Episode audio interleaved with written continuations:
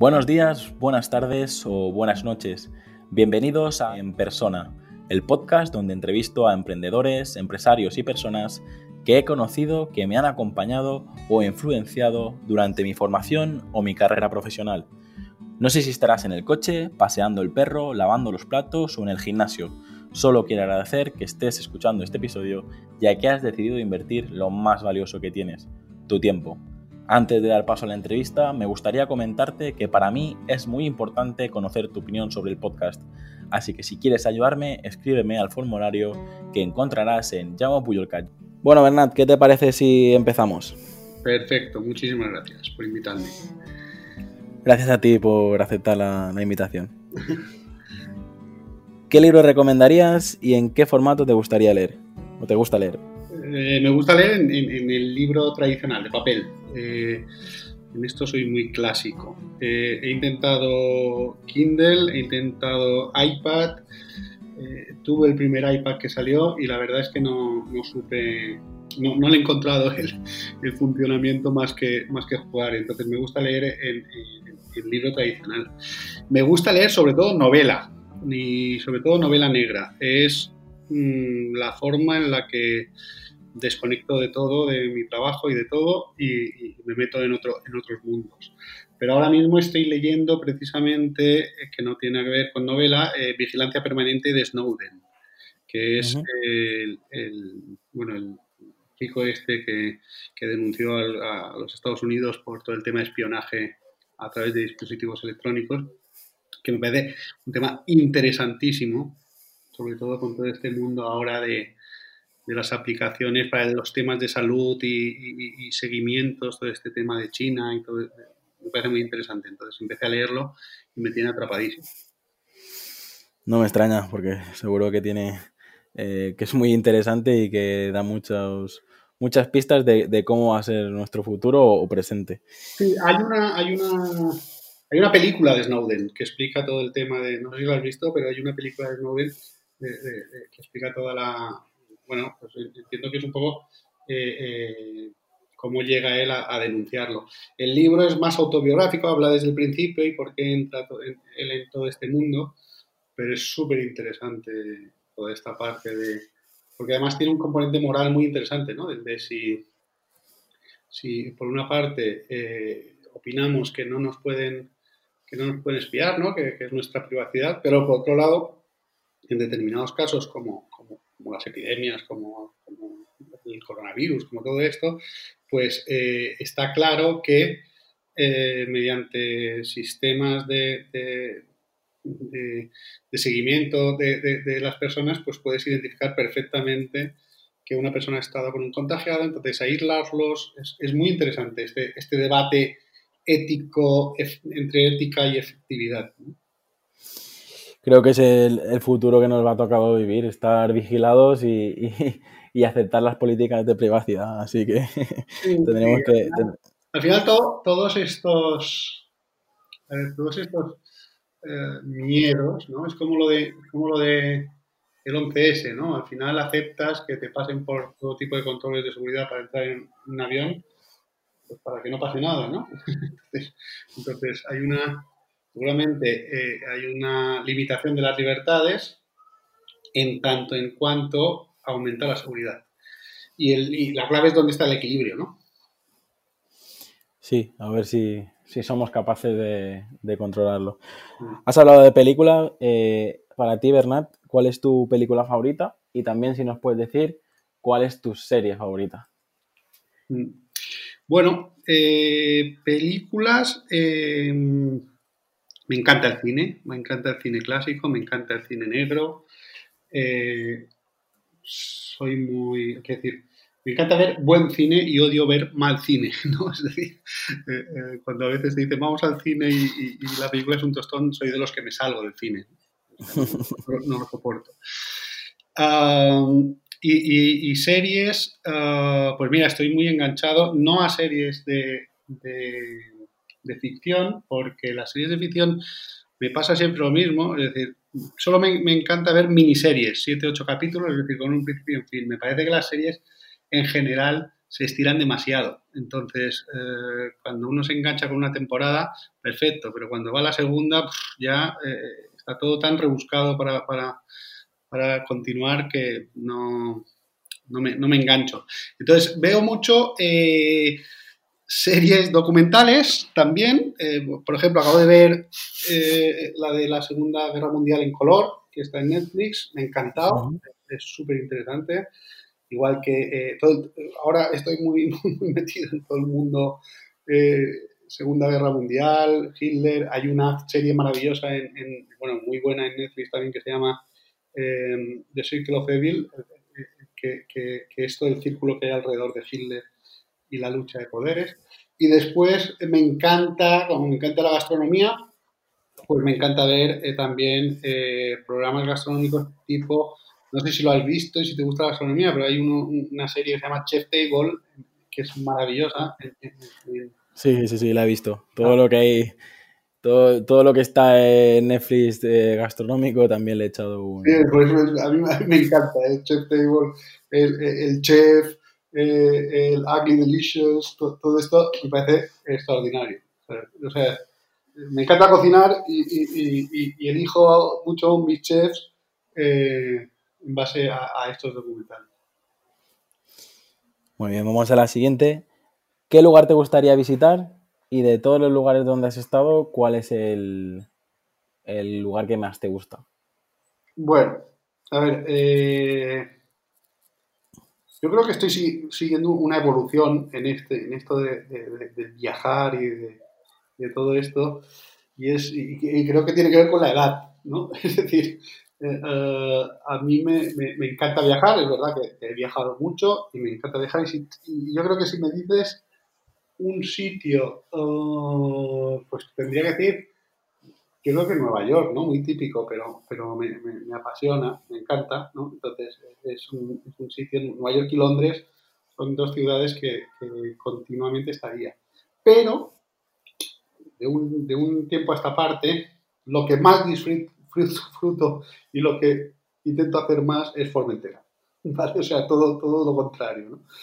El concepto de, llegar a un sitio, ponerte en bañador y pasarte 10 días y quitarte el bañador o cambiándote de bañador, ¿no? Pero, sí, pero, pero, pues esa, sensación de, no hacer nada, ¿no? a, mí, a, mí, a mí me encantan, también creo que tiene que ver con la edad, me, me encantan mm, cada vez más los, los viajes que tienen, que, que, tienen una rutina. Es decir, yo siempre digo que cuando, que cuando voy a Formentera o el, plan es despertarte a la hora que sea, eh, un baño, eh, cocinar, comer, siesta, ir a pasear, jugar un juego de mesa, lo que sea, y otra vez enganchar, dormir, y al día siguiente lo mismo.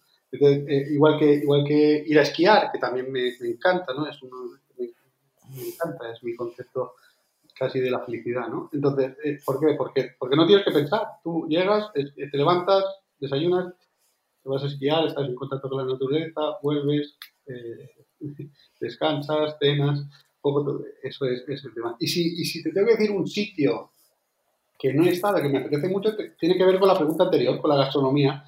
Estoy siguiendo muchísimo a un chef que se llama David Chang, no sé si lo conoces. no. Eh, es, el que hace Ugly, Delicious en, Netflix y, es un tío eh, de, de origen coreano, norteamericano, pero de, Probablemente lo... Ah, vale, vale. Sí, ahora, ahora que me has dado la pista del asiático, eh, creo que sé, ya sé quién dice, pero para los nombres no, no, no, soy muy bueno. Eh, eh, David Chang, que claro, él tiene, es el, creador del concepto Momofuku y, y, y, entonces es una, esta cocina coreana nueva, pues te digo que últimamente le estoy dando vueltas a, ir a Corea del Sur, porque oh. por, la gastronomía sobre todo. Entonces, me apetece mucho. Hombre, a diferencia de, de otros países, en Corea, pues eso, entre la tecnología que hay, la gastronomía que hay, y que también valoran mucho la parte americana y la, y la cultura eh, que tenemos en América y en Europa, Eh, yo creo que es uno de los sitios que, bueno, que más va a crecer estos, estos próximos años, porque además, bueno, son, me recuerda a eso, es como japoneses americanizados, no sé, es un poco...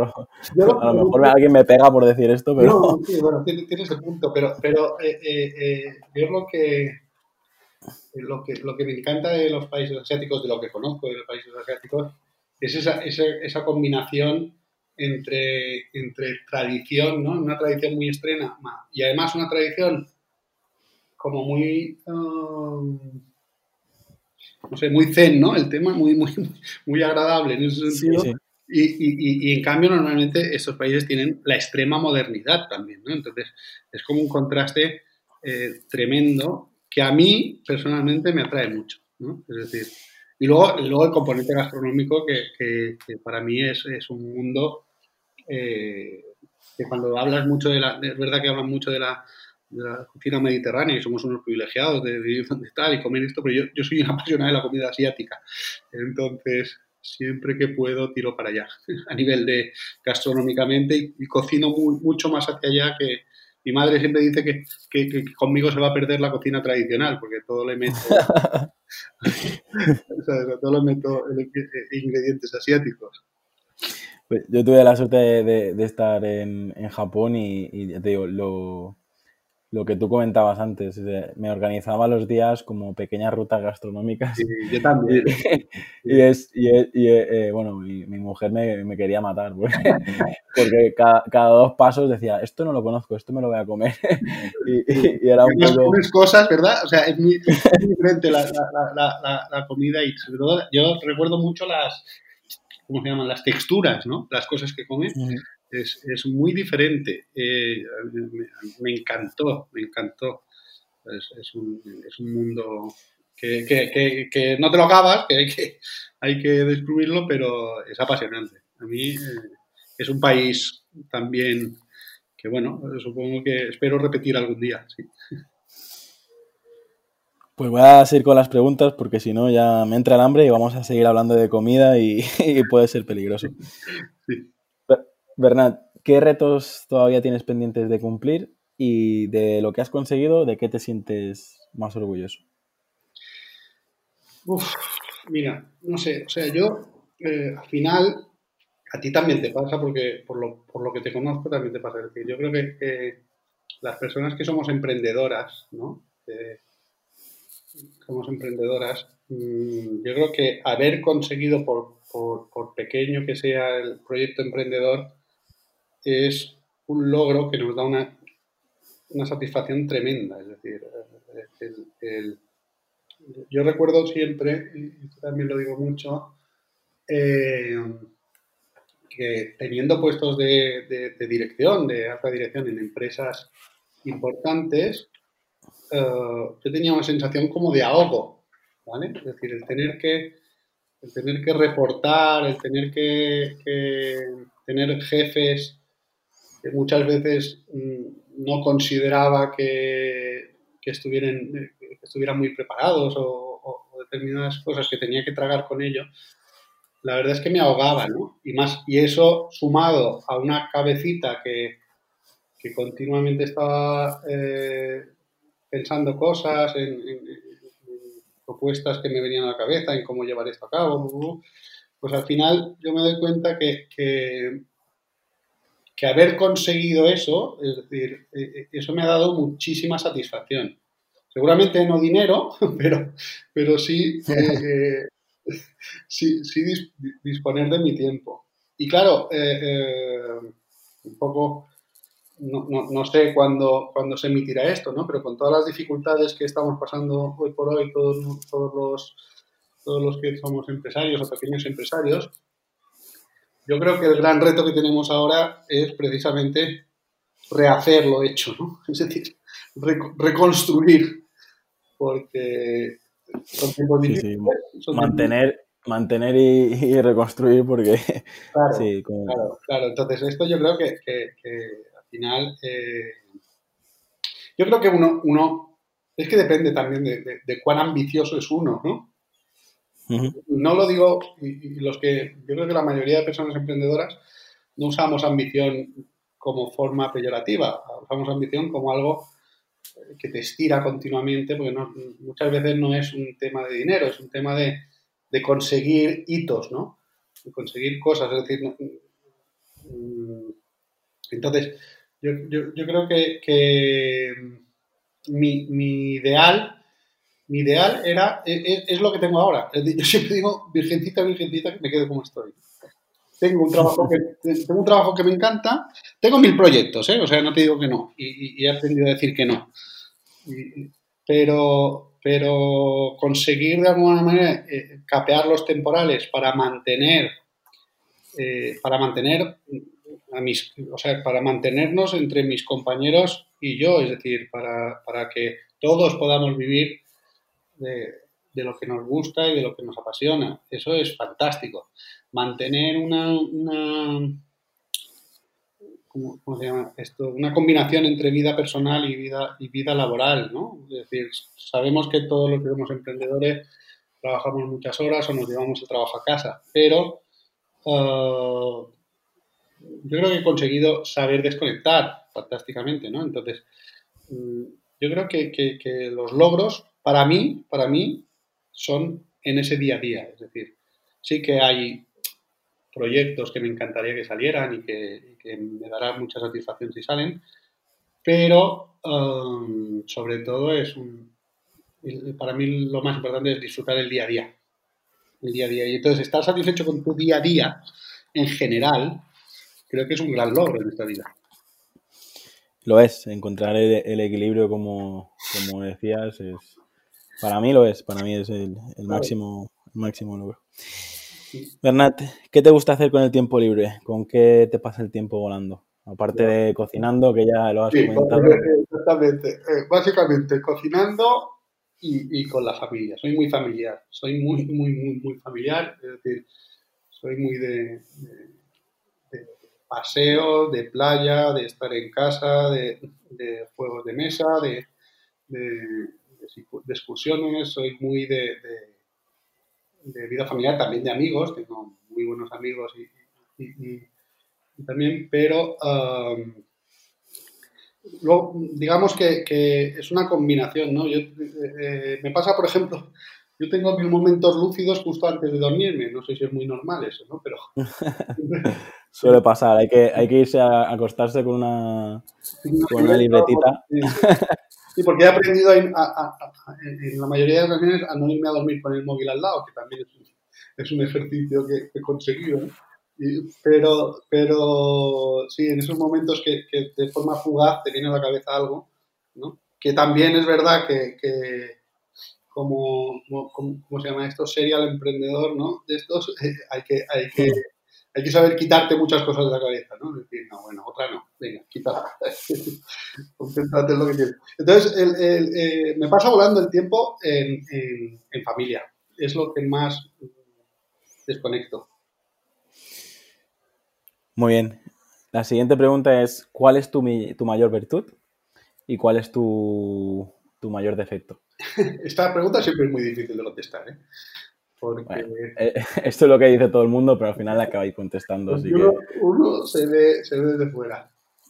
Eh, yo creo que soy generoso, ¿vale? Es decir, creo que en general soy generoso con, todo y esto. Te digo, te digo porque me lo ha dicho mucha gente, ¿vale? Entonces no, no, es, no es algo que, que me sea eh, difícil porque algo que me, que me dice mucha gente continuamente. Pero por otro lado, yo creo que eso es un poco mi defecto, ¿no? Que soy un poco pueril. Es decir, me meto en, en, líos a veces porque, por, eso, por exceso de generosidad o por exceso de, no sé, de, bondad, si quieres decir, en algún sentido, ¿no? Entonces, eso también es un defecto porque a veces, eh, bueno, tengo, un amigo y socio eh, que que es maravilloso, que, siempre me dice que nunca se es demasiado bueno. Es decir, nunca se es demasiado bueno, pero bueno, al final la vida no, es tan fácil.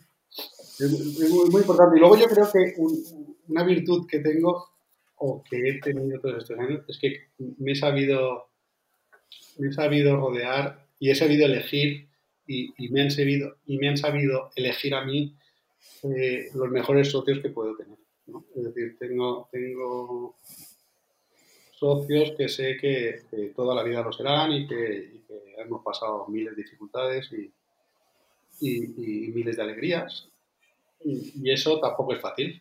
No, yo no, no todos los proyectos emprendedores que tengo, todos, absolutamente todos, tengo socios. Nunca lo hago yo solo. Eso no sé si es bueno o malo. Es decir, yo creo, yo, yo creo que necesito, necesito esa parte, claramente, he llegado a la conclusión de que lo necesito, porque me complemento. Es decir, yo no soy bueno en todo y me complemento con, con diferentes socios. Y eso para mí ha sido una de las grandes, de las mejores decisiones de mi vida. Que no es fácil, parece fácil, pero estar bien... No, es complicado. He tenido, he tenido alguna mala experiencia, también te digo, ¿vale? Eh, eh, pero eh, lo que son los socios que me, han acompañado en, en en, toda, la, toda, la, vida profesional de Borbarán, es una cosa increíble, porque llevamos 16 años ahora y, y, hemos conseguido no discutir nunca, no discutir nunca porque los roles se han determinado de una forma muy natural. ¿no? Entonces cada uno tiene muy claro sus, roles, cada uno tiene muy claro sus limitaciones y es verdad que en, mi caso, en muchísimas ocasiones, yo soy la cara visible por forma de ser o por, por, el cargo que me, me, ha tocado ostentar de alguna manera, Ah, pero em, al final es una suma, ¿no? Y no solo de socios, ¿eh? sino de determinados, determinados eh, colaboradores que trabajan con nosotros de toda la vida y que para mí eso es, eso es vital, es decir, el poder compartir eh, decisiones, el poder compartir. A veces hay que tomar, que decir, al, final hay una última palabra, ¿no? Y, pues, muchas veces sobre la mesa se, se ponen situaciones donde, donde hay que tomar una, única, una última palabra, pero, pero soy muy, muy, muy de tener en cuenta las opiniones, soy muy de cambiar mi opinión en función del argumento que tengo delante, es decir, soy muy poco cabezota en ese sentido. Y, eso al final sí que es una virtud, creo. Pues soy un obseso, yo soy un obseso del ¿cómo lo diré? De, soy un obseso de, la razón, ¿no? Es decir, de, de, la sensatez, ¿vale? Es decir, de, tener del equilibrio. Soy muy obseso en, eso, ¿no? Entonces yo creo que no, que muchas veces puedo estar discutiendo o defendiendo algo, pero soy capaz de cambiar mi manera de plantear las cosas si el que tengo delante es capaz de convencerme. muy bien. Bernat, eh, ¿qué vicio tienes que nos puedas confesar? ¿Hay algo que, confesable, ¿eh? que, es decir, esa cervecita después de trabajar, ese, yo qué sé, esa bolsa de pipas, algo. Aquí nos han dicho de todo ya, así que dinos algo que, se pueda decir. Sí, bueno, no, no, soy, soy un poco vicioso, pero o sea, me gusta mucho todo, ¿eh? O sea, sinceramente, me encanta, me encanta, por ejemplo, el alcohol, reconozco que me encanta, es decir, me encanta el, sobre todo el ron, ¿vale? Soy, soy, eh, me gusta mucho, pero bebo poco, ¿vale? O sea, es diferente. Eh, eh, me entusiasma, pero bebo poco porque soy muy, muy de, cuidarme mucho entre semana y, el fin de semana pues me, me, libero un poco, ¿no? Como el que dice.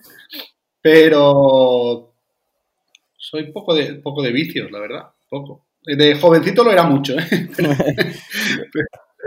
Yo creo que, me he calmado mucho, ¿no? Entonces, al final yo creo que, cada cosa tiene su etapa, ¿no? Y, también es verdad que mucha, mucha gente que no ha pasado su etapa de, juventud, pues la pasa después. Tengo, tengo un vicio muy... muy soy, eh, esto que te decía antes, que realmente me obsesiona mucho, el tema de la, o sea, yo me doy cuenta que, estoy muy obsesionado con el tema de, esto, de, entender las diferencias, de, buscar los puntos en común, de, muchas cosas de estas que mm, me peleo mucho, o sea, me, molesta mucho la gente que, opina mucho, que tal, o sea, sin, reflexionar, ¿no? Entonces, no sé si es un mal vicio eso. Bernat, en un momento de, bajón, de, que ese proyecto no, no, ha salido bien o no sé, ese, ese trato que no acaba de salir eh, o cualquier bajón que puedes tener, ¿qué canción dirías que, que te pones a, tope para cargarte las, las pilas? O sea, ¿qué, qué música escuchas para, para volver al buen rollo? Sí, eh, eh, escucho muchísima música, ¿vale? Es decir, eh, depende el momento, como tú dices. Es decir, depende el momento. Soy capaz de, de, escuchar Metallica para meterme subidón o, o M83 o, soy, o me voy al otro lado y escucho, eh, esto va a sonar un poco raro, pero misas solemnes, ¿vale? Es decir, no, soy, católico, no soy católico ni practicante, pero la música sacra me, encanta, ¿no? Entonces, eh, la, música en general ha formado parte de mi vida y, toda la vida y he intentado transmitir a mis hijos eh, esto, ¿no? Entonces, yo desde que mi hermano mayor cuando yo tenía 12 años o 13 años, me descubrió Led Zeppelin, Janis Joplin e incluso Barón Rojo, y en casa se escuchaba, yo qué sé, Jack, eh, Serrat, eh, Cecilia o yo qué sé, cualquier, mucha música, los Beatles obviamente, los Rolling, eh, y, luego yo he ido, he ido escuchando de todo. Entonces, soy muy de música y muy de lo que tú dices, de música para momentos determinados, ¿vale? Es decir, sales de una reunión eufórico y me pongo un tipo de música, salgo de una reunión triste y me pongo otro tipo de música, o estamos en casa por la mañana y desayunando y hay un tipo de música, ¿no? Escucho todo y estoy abierto a todo. Ahora me estoy introduciendo en el mundo incluso del trap a través de mi hijo. sí, al final hay que, hay que entender Sí. Lo has dicho antes, depende de, cada momento vital. Nos claro, un... claro yo, tengo la teoría de que, de que y esto, como, tú decías antes, mucha gente se me va a tirar encima, pero tengo la teoría de que el, el, trap y todo esto es el, es el punk de ahora, ¿no? Es decir, eh, antes los Sex Pistols empezaron a, cantar eh, God Save the Queen y a meterse con, con algo que era que la gente en aquel momento era impensable eh, meterse con la monarquía o, introducir la monarquía en este tipo de canciones, entonces aquello provocaba eh, la repulsa de la sociedad, ¿no? Hoy en día lo que realmente es eh, repulsivo es hablar de perreos, de, cosificar a la mujer y al hombre. Entonces, claro, este, este, este, esta música yo, digo que es muy contestataria, ¿no? al final. cada, cada generación busca no parecerse al anterior, así que es lo más normal del, mundo. Bernat, ya has mencionado un poquito, ya has mencionado un poquito qué es la, felicidad, pero una de las preguntas era precisamente eso, ¿qué es la felicidad para ti? Si tuvieras que definirlo mm. eh, en una frase, eh, ¿qué dirías que es la felicidad? Pues para mí la felicidad es eh, estar en familia con la conciencia tranquila, digamos. Es decir, eh, eh, yo siempre cuando, cuando a veces te, dicen esto, ¿no? Cierra los ojos e imagínate un momento feliz. Para mí el momento feliz siempre es todo el deber hecho, la empresa funcionando y que no me tenga que estar obsesionado con, todo el día a día de la empresa y estar en familia en la nieve, por ejemplo. Eso para mí es una visión de felicidad, de, he conseguido lo que quiero. Ya está, ¿sabes? Y entonces me, fui María, María para, para, que, para tener eso eh, toda la vida. Si tuvieras que darte un consejo a Bernat con 8 o 10 añitos, eh, ah. supongo que ya lo has hecho con tu hijo, pero si tuvieras que enviarte un mensaje con 8 o 10 años, ¿qué le dirías? ¿Qué consejo le dirías? Básicamente, eh, yo a mí me hubiera dicho no, seas tan tímido, ¿vale? Es decir, es decir, yo creo que con la edad eh, nos vamos, nos vamos, o sea, las, las seguridades ¿no? que vas adquiriendo con la edad, al final te hace tirar más para adelante, el, tomar más las riendas de todo, ¿no? Y, yo creo que, supongo que un proceso normal, pero, pero es verdad, yo, me, yo miro atrás y yo creo que ya era emprendedor con 10 años y con 11 años y con 12 años. Lo que pasa es que yo no lo sabía, ¿vale? Es decir, entonces, eh, eh, eh, la, timidez me paraba, ¿no? El, tomar, el tomar decisiones y tal, y, el, miedo al ridículo, la timidez, esas cosas me, me, paraban, ¿no? Entonces, yo creo que con, cabeza hay que fomentar mucho esa pérdida del miedo al ridículo, hay que fomentar mucho esa, ese inténtalo, ese tira para adelante, ya veremos. Si te equivocas, pues ya aprenderás. Entonces, eso sí que... Además, yo circunstancialmente eh, eh, eh, perdí a mi, a mi padre muy jovencito, entonces supongo que eso mm, se lo digo yo a mi hijo, a mis hijos, ¿no? Con esa...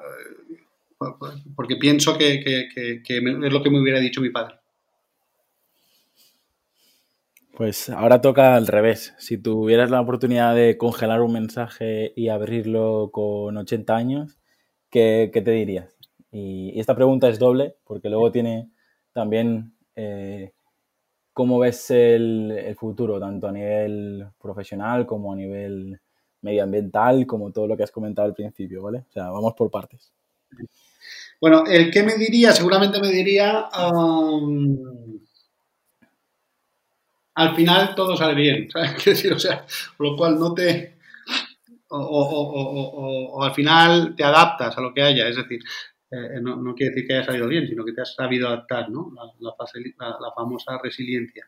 Pues, eh, eh, quiere decir, mm, a veces lo pasamos mal o, a veces le damos muchas vueltas a determinadas cosas que, visto con perspectiva, ¿no? No, no, no eran tan importantes. ¿no? Entonces, a nivel profesional me refiero, a nivel empresarial, a nivel eh, cuando hay momentos difíciles, a, esos momentos que, pues, yo que soy de muy buen dormir, ¿vale? decir, de, irme a dormir y despertarme, eh, me cuesta despertarme. Eh, sí que es verdad que hay, que hay veces que, que, la cabeza vuela, ¿no? Por, determinadas... Eh, a, veces, a veces no tienen por qué ser problemas, son alegrías, ¿no? Pero um, creo que, ese sentimiento de que de, la incertidumbre y que al final de casi todo salimos, ¿no? De casi todo salimos. Entonces, mm, no te obsesiones, no, no, no pienses tanto. Tira para adelante, eso me diría. Muy bien. Eh, bueno, falta que la, parte del futuro, pero creo que con el tema de, la protección de datos y lo que me has comentado ya veo que sí, pero es que me parece apasionante, de verdad. ¿eh? Hay un, hay un, hay un, hay un filósofo eh, que se llama Byung-Chul Han, no sé si has leído algo suyo, es, es, es muy interesante todo este, todo este mundo de de la cantidad de, bueno, del Big Data, ¿no? De la cantidad de datos que generamos y sobre todo de la utilización de esos datos, ¿no? Porque, porque la clave está en yo estoy dispuesto a acceder todos esos datos siempre y cuando se usen en mi bien, ¿no? Entonces, uh, me parece apasionante porque vamos, irrefutablemente vamos hacia allí y, y, vamos a ver cosas que, que ni nos imaginamos, ¿no? yo creo. Eh, además a un ritmo tremendo, a un ritmo tremendo porque las grandes crisis como las económicas o, las sanitarias como el coronavirus o todo esto, eh, es increíble cómo hacen, o, las guerras, ¿no? Que todos los grandes progresos han sido en, épocas de, grandes guerras o de crisis. Y fíjate con todo esto de las aplicaciones estas de, del código QR que se pone verde si puedes circular por la calle, se pone amarillo si tienes que pasar una cuarentena o, se pone rojo si no puedes salir en absoluto de casa ni te puedes relacionar con nadie. Y eso se pone de forma automática en función de los contactos que tú has tenido, de tu historial médico, de, si has visitado eh, la, clínica o ha visitado tu hija la clínica y le han diagnosticado coronavirus, es, es, acojonante. me parece que es eh, que si has viajado, ¿no? Porque cruzará datos de si has viajado y resulta que has estado en China o has estado en Estados Unidos o has estado en Marruecos, lo que sea, eh, eh, tendrán tu información y, por lo tanto, automáticamente tomarán unas medidas contigo. Es peligroso, pero a mí me parece apasionantemente peligroso, digo. Bueno, es como, todo, ¿no? Es decir, es una herramienta y, como, y como ya ha pasado con las armas, ya ha pasado con cualquier herramienta, pues tú un martillo lo puedes usar para poner un clavo o lo puedes usar para darle la cabeza a alguien. el problema es, el problema es que yo creo que más que nunca, eh, como decías, eh, en momentos como, este, lo que hay que hacer es fomentar valores y, educar a la gente para que ponga clavos y no pegue martillazos en, la cabeza. ya, veremos cómo, cómo, acaba y ojalá lo veamos, Bernardo, ojalá lo veamos. exacto, sí, lo veremos, lo veremos. Hay, que ser, hay, que ser, positivos ahí, yo creo que sí, lo veremos. Esto es una... Eh, eh, lo que está claro es que el, el mundo está cambiando a un ritmo que... Bueno, pero, pero claro, nosotros decimos esto y somos una generación, yo creo que la generación anterior a la nuestra, la nuestra y la de nuestros hijos, claro, como no ha vivido una guerra o no ha vivido una situación, bueno, los, los, que estamos en, Europa, digamos, en, bueno, la Yugoslavia, en determinados sitios sí que ha habido guerras, ¿no? Pero, pero los que, vamos a poner los españoles, ¿no? Los que vivimos aquí. Eh, eh, eh, claro, es que si te pones a pensar realmente, ¿no? Eh, vivir una guerra tiene que ser algo tremendo, ¿no? Entonces, claro, claro. Es que hemos, estado muy acomodados claro, y hemos, es que hemos estado discutiendo. Todo, todo, ha sido fácil, todo, todo, hemos ido a más, a ganar más, a probar cosas. Eh, impensable quedarnos sin comida, impensable ir al... Nosotros que vivimos aquí en, en, en Mallorca, yo recuerdo que, que Hace poco hubo una, Mallorca es una isla, para el que nos escuche y no lo sepa, entonces eh, eh, eh, hace poco hubo unos temporales tremendos que, los barcos no llegaban, ¿no? Entonces los, supermercados estaban desabastecidos, ¿no? O, bueno, con la crisis del coronavirus al principio, ¿no? Pero tú te das cuenta de que esto nunca lo hemos vivido nosotros, en toda nuestra vida. Entonces, hemos tenido una, vida muy fácil en ese sentido, ¿no? Y cuando cuente, cuando oyes las historias de, abuelos o de tatarabuelos y tal y cual, pues claro, súmale a todo eso, súmale tiros y muertes y, ¿no? Tremendo. Sí, la verdad que somos unos privilegiados y momentos como este nos, nos abren los ojos.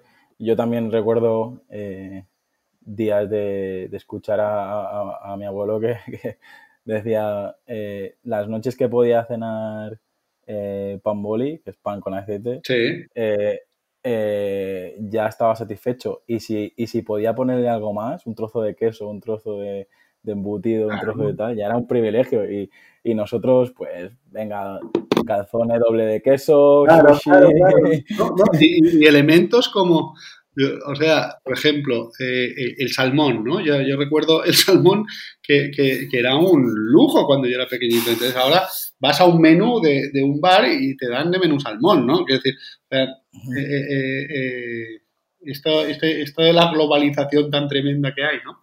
Es, son cambios que nosotros estamos muy, muy acostumbrados a, a, a tener de todo, ¿no? Y, y, y es fantástico, ojalá que, que dure, ¿no?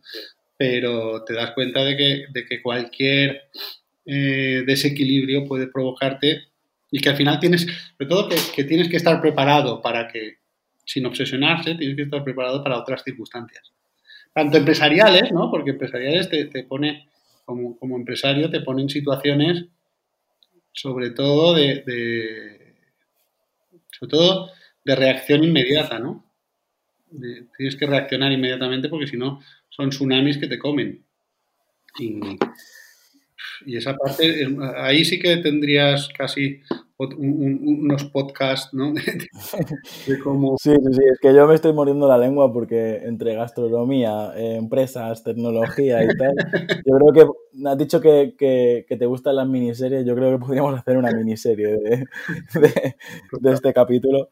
Eh, pero si, si, te parece, Bernat, voy a, voy a la siguiente que seguro que puedes contestar súper bien, porque la pregunta es, ¿Qué es emprender para ti o qué ha supuesto emprender para ti? ¿Por, qué recomiendas emprender o por qué no recomiendas emprender? Bueno, yo creo que yo creo que no todo el mundo puede emprender, pero lo mismo que no todo el mundo puede ser un buen ejecutivo o no todo el mundo puede ser un buen maestro. ¿vale? Yo, eh, eh, esto creo que tú precisamente me lo has oído decir alguna vez porque me lo dijeron en una, escuela de negocios, pero eh, aquella, la teoría del, de, la ardilla y el pavo real, ¿no? Es decir, eh, eh, que todos nacemos siendo ardilla para una cosa y pavo real para otra. Es decir, la, eh, el profesor nos dijo, yo en esta clase enseñaré a los pavos reales a subir al árbol, pero el que sea ardilla siempre subirá más fácil, ¿no? Más cómodamente. Entonces, yo creo que, en la vida uno tiene que ir identificando para aquello en lo que tiene facilidad, ¿no? Que es, es ardilla, porque uno se puede emperrar en, hacer algo en concreto porque le encanta, pero puede no tener facilidad para ello. Entonces, ah, yo creo que, no todo el mundo sirve para emprender y no todo el mundo sirve para, ser ejecutivo. Por ejemplo, yo creo que soy mucho peor, muy, muy peor ejecutivo que, emprendedor. ¿vale? Es decir, eh, al final yo creo ¿Por qué? Porque emprender al final es ser empresario. Y no es lo mismo ser empresario, es decir, no es lo mismo gestionar una empresa que, saber hacer algo. Eh, yo creo que, muchos de los que estamos, somos emprendedores hemos fracasado en alguna cosa, o hemos pensado en startup o lo que sea y, no, nos la hemos pegado. ¿Por qué? Pues porque focalizamos mal, es decir, si, si yo me invento una app que hace no sé qué, ¿vale? Invierto un dineral en hacer esta app porque estoy seguro que esto, esta eh, eh, eh, funcionará y tal y cual, pero no dedico esfuerzo ni dinero a la comercialización de esa app, pues me voy a pegar un tortazo, porque seguramente es más importante la comercialización que el producto, ¿no? Entonces, yo esto lo he hablado con muchos amigos míos emprendedores o emprendedores que no, que no, que no les ha funcionado la empresa y han, tenido que cerrar, es que, eh, es que ser empresario es muy difícil. ¿vale? O sea, el, poder pagar las nóminas todos los meses es muy complicado. El poder, el poder eh, eh, pagar los impuestos todos, todos, los trimestres es muy difícil. Entonces, no digo que, que, seamos mejores o peores, somos diferentes, es decir, podemos gestionar una empresa y a lo mejor seríamos fatales como médicos o como como ejecutivos de ventas porque eh, pues, necesitas que un ejecutivo de ventas sea mucho más agresivo y, se, no, despreocupe los gastos y en cambio se dedique a vender ¿no? y se pelee con el que le contiene los gastos. Entonces, no todo el mundo sirve para emprender eh, eh, y para mí es, es, es, pues, sobre todo, conseguir hacer que algo sea aceptado por el mercado, ¿no? sea eh, conseguir cubrir una necesidad o algo y que, sea aceptado por el, por el mercado. Ya sea emprender económicamente o socialmente o lo que, lo que sea, porque tiene el mismo valor. ¿no? Pero para mí es, muy difícil. ¿sí? y aprovecho para reforzar la, frase que has dicho de, de las fortalezas, el ejemplo que has puesto de, la ardilla y el pavo real. Pero al final, yo siempre, cuando me dicen, tienes que decir un, consejo, tienes que, eh, bueno, un truco, un consejo, algo que le dirías a, un emprendedor, pues yo siempre digo lo mismo, o sea, somos todos tan diferentes que si tú haces, Bernat, un, simple DAFO y analizas tus fortalezas y de ahí sacas tu negocio, eh, es que es lo mismo, es decir, al, final, antes yo creo que todo el mundo intentaba tener la, idea perfecta, ¿no? Intentaban eh, intentar volver a inventar la rueda, ¿no? Y al final es que ideas hay millones. Al final, la diferencia de, de un buen emprendedor a un mal emprendedor es, llevarla a cabo. Total. Y, y, lo que tú decías, poder pagar nóminas y poder, eh, y poder crecer hacia allí. Bernat, la siguiente pregunta también es así un poco eh, emotiva, ¿Mm? pero, pero eh, seguro que también la, la puedes responder igual de bien. ¿Cómo te gustaría ser recordado? ya sea por tu entorno, por tus clientes, por tus mm. empleados, por tus, ah, trabajadores. No me, no me, sinceramente, no es un tema que me, que me, obsesione más allá de, más allá de, mis próximos, digamos, ¿no? Es decir, sí que, sí que me, no sé, o sea, al final eh, te diré que, que, me gustaría ser recordado de una forma agradable. Que decir, o sea, o sea que, Si te recuerdan, si te recuerdan bien y como buena persona, ya Es decir, es decir, yo creo, yo creo que, la mayoría de los que somos emprendedores a este nivel, ¿vale? A este nivel. Eh,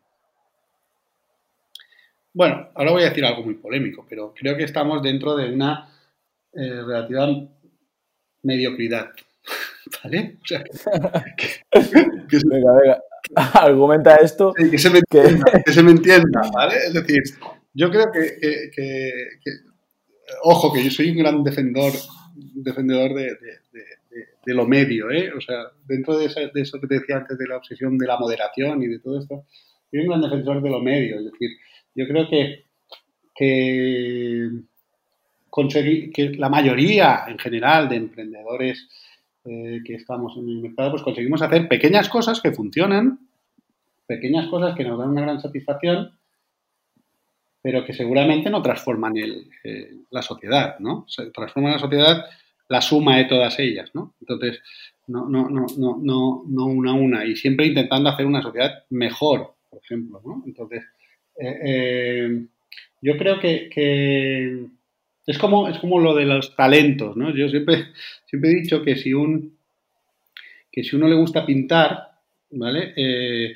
o, la música, o, incluso el fútbol, o, lo que sea, yo creo que los, los talentos reales, en el 99%, no sé, no sé si está estudiado eso, pero el 99% de, de, de los casos aparecen de jovencito, jovencito, ¿vale? Es decir, si tú llegas a los, 10 a los 17 años y no eres un futbolista tremendo y no has ido pasando tal, mm, olvídate, no te dediques profesionalmente al fútbol, porque hay muy pocas posibilidades de que te dediques al fútbol. O, me, explico. Entonces, eso no quiere decir que luego no vayas a hacer cosas mejores, es decir, que seas ardilla para determinadas cosas, que lo identifiques y entonces te vaya, te vaya bien en la vida porque, porque pues porque te has elegido bien y porque te has esforzado y porque has elegido bien.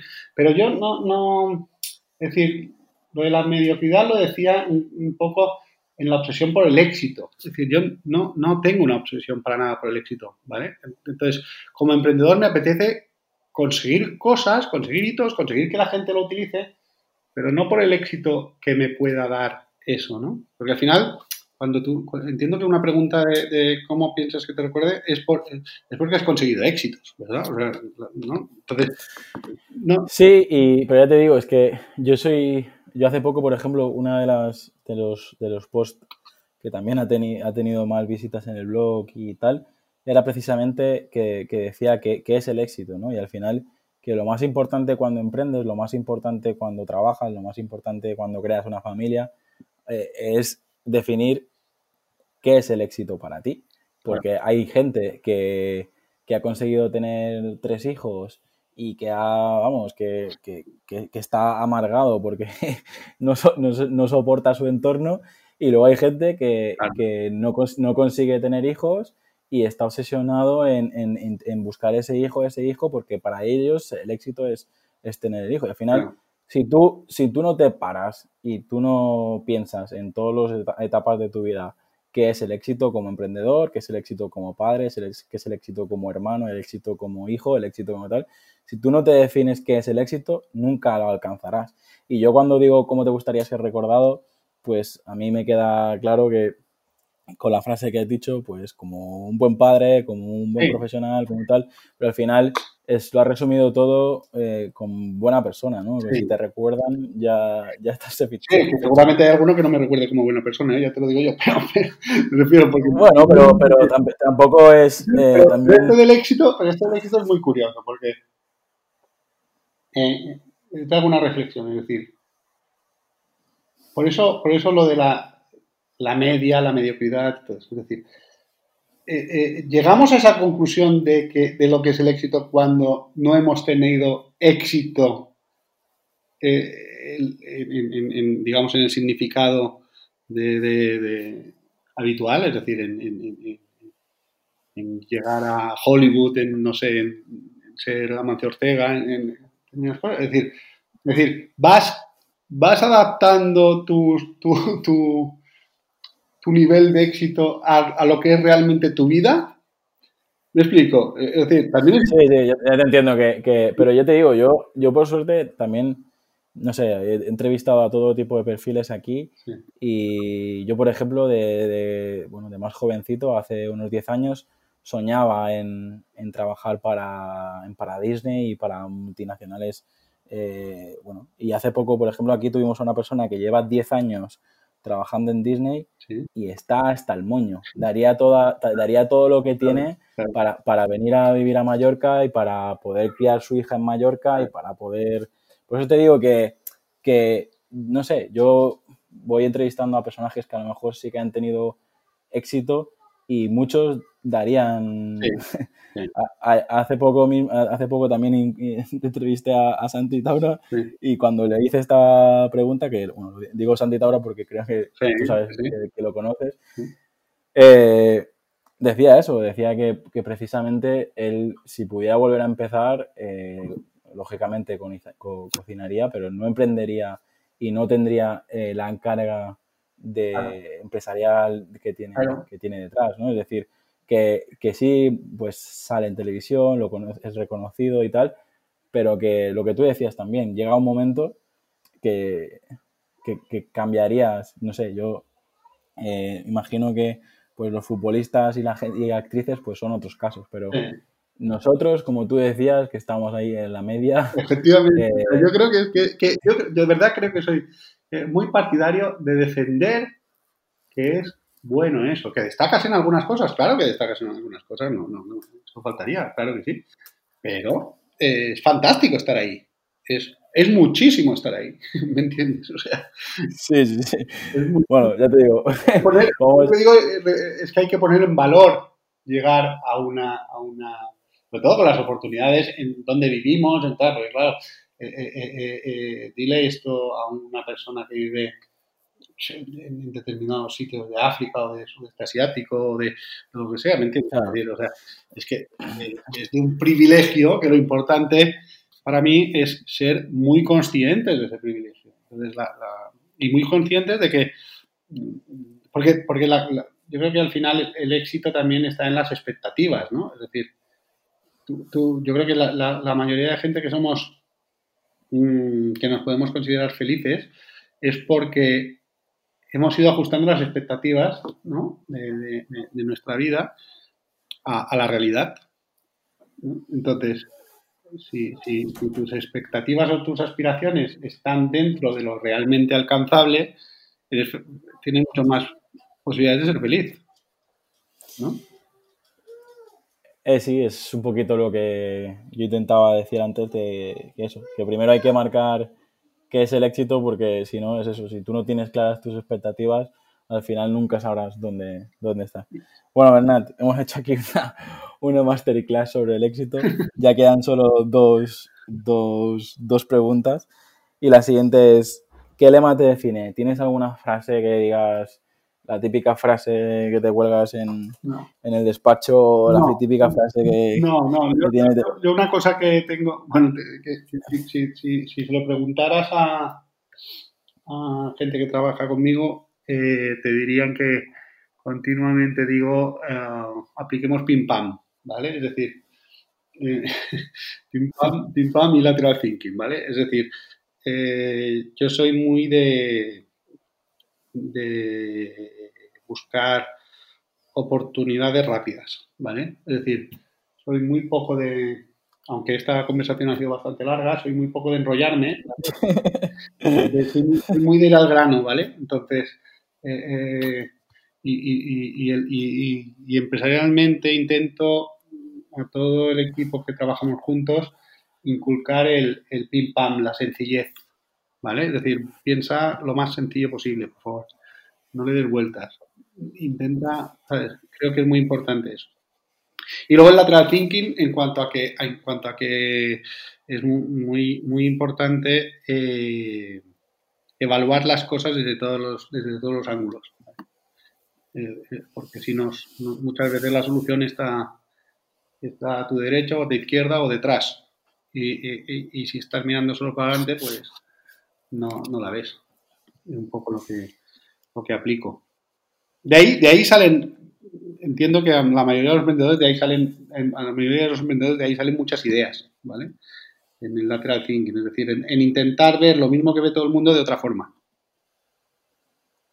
Ah, es una manera de, emprender, ¿no? Sí, es decir, cambiar algo de, lo que ya funciona. Efectivamente. Ver qué, se puede hacer de otra forma y qué, aceptaría. Bueno, Bernat, pues ya, ya hemos llegado al final de la entrevista. Queda la última pregunta, pero más que una pregunta es, eh, es el momento que le dejo al invitado a, que nos cuente una historia más, si, si, quiere, que, se promocione, que, nos diga un poco dónde le podemos encontrar y, bueno, en, tu caso, pues eh, tienes todo el tiempo que, quieras para, bueno, para acabar de presentarte y pues si tienes algún proyecto o algo que quieras eh, promocionar, pues este es tu minuto de, gloria en el podcast. Bueno, muchísimas gracias. No, a ver, eh, eh, sí que hay proyectos por ahí, ¿vale? Que ahora, ahora hemos lanzado sin, sin no premeditado un, proyectito muy interesante que, que, es Mallorca servicio a domicilio, es decir, a raíz de toda esta crisis del coronavirus y de, estar buscando eh, de alguna manera proveedores que suministrasen en casa, porque estábamos todos enterrados, eh, pues empecé a recopilar me di cuenta que recopilaba una frutería, una, carnicería, un no sé qué, digo, ostras, todo esto puede ser interesante para el resto de personas, ¿no? Y entonces se me ocurrió eh, colgarlo en una, página de Facebook, eh, porque era un fin de semana, era un viernes, y entonces viernes, sábado y domingo empecé a recopilar eh, esto, aquello se disparó bastante, y entonces la verdad es que ha cogido bastante fuerza como, como un agregador de, eh, de servicios a domicilio, ¿vale? Un poco, un poco, al final intentas ayudar, ojo que es un, a, día de hoy es un tema simplemente social, de, echar una mano a todo el mundo a que eh, pueda acceder a, a, estos, a estas empresas, porque cuando todo este problema arrancó, em, pues no todas las empresas estaban haciendo servicio a domicilio. Ahora muchísimas se, se, han puesto a hacer eh, servicio a domicilio, pero no, había muy pocas. Entonces empezamos a, comunicarlo, empezamos a, comunicarlo a través de redes sociales y ha tenido un efecto viral bastante, bastante importante. Tanto es así que ahora es en, o sea, de esto estamos hablando que ha pasado unos días y se está lanzando en Toledo y en, y en Málaga de gente que nos ha contactado y que quiere, quiere ponerlo en marcha. Es una pequeña ah, eh, social que, bueno, que, está bien y además eh, estás haciendo un bien social y es, divertido. Luego veremos si en el futuro esto es transformable en, negocio, vamos, pero a futuro. Yo creo que una de las cosas que se van a mantener de esta situación, Bernard, precisamente es el negocios digitales, comida a domicilio, tal, así que eh, probablemente te, te vaya bien. Ojalá. Pero bueno. Bueno, ahora ya te digo, está planteado muy, muy de, echar una mano, ¿vale? Entonces ya, ya veremos. Eh, eh, y luego otro tema que, que, creo que es muy chulo, ¿vale? Que, vamos a lanzar y justo, justo se nos ha, abalanzado todo esto, es eh, businesscards.eco, ¿vale? Eh, businesscards.eco es un sistema de tarjetas de visita eh, que,